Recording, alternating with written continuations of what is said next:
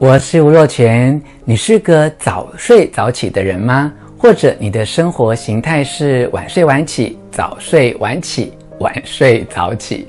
你觉得一天当中哪一个钟头你的头脑最清楚，工作最有效率？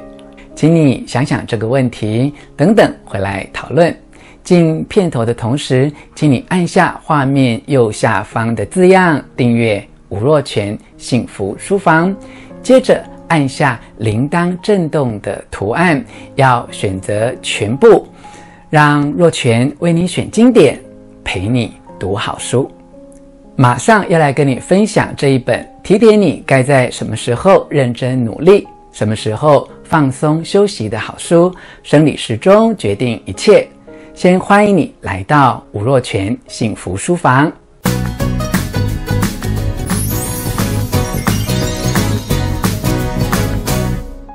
你可能听说过，我也跟许多读者分享过，人生成败与否的关键在于你有没有清楚的目标，以及是不是用对方法去努力。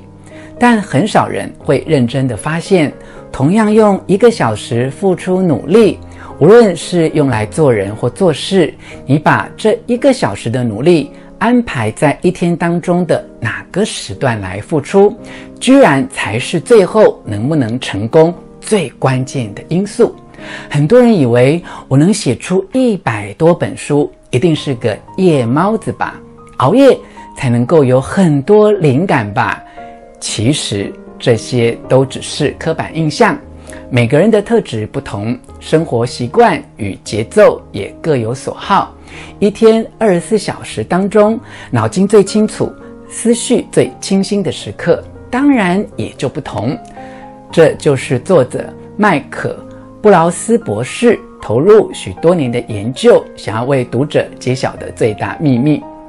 无论你面对的问题是该怎么减重，该怎么满足性伴侣，该跟老板说什么才能够加薪，还是该怎么健身才能成功？在以上这些你想要完成的事项当中，做什么和怎么做都是很棒也很必要的问题。但是一定还要兼顾另一个重要的问题，才能更快、更大幅、更持久改善全面的生活品质。那就是何时做。只要你知道该何时进行。让你无论做什么，也无论你怎么做，都能够发挥最大的潜能。选择最适合自己的时段，付出努力，是终极奇招妙法。它不但是成功的基石，也是打开那神秘之门的钥匙，可以让你因此而变得更聪明、更优秀、更强壮。麦可布劳斯博士。把现代人的生理时钟分为四种类型：一、海豚型，睡眠驱力低，聪明，神经质而浅眠；狮型，睡眠驱力中等，习惯清晨即起，有动力，乐观的人；熊型，睡眠驱力高，喜欢顺其自然，随心游逛，睡得很好；狼型，习惯在夜间猎食，充满创意。个性外向。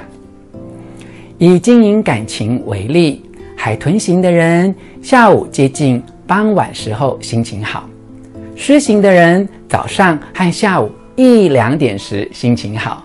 狮型人心情最差的时候，也比其他类型的人心情好的时候来得好。所以相较之下，狮型人的坏心情还真的没那么糟。熊型的人好心情从下午三点左右开始，一直持续到傍晚；狼型的人好心情从下午傍晚开始，一直持续到夜幕低垂。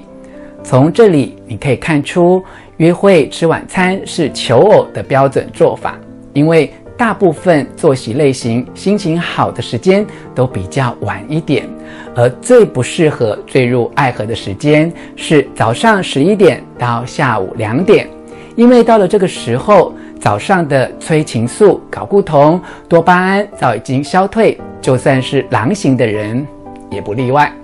对所有作息类型而言，上班时间中最中间的时段是正向情感最低的时候。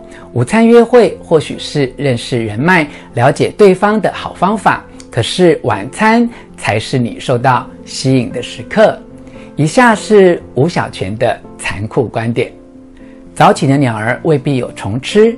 如果它因为早起而神志不清楚，或许睡到自然醒之后再去觅食，才是成功的王道。感谢你观看这段影片，关于生理时钟的主题，我还陆续录制其他的影片与你分享。生理时钟决定一切这本书的精华，请你持续锁定吴若权幸福书房，我们下次再见。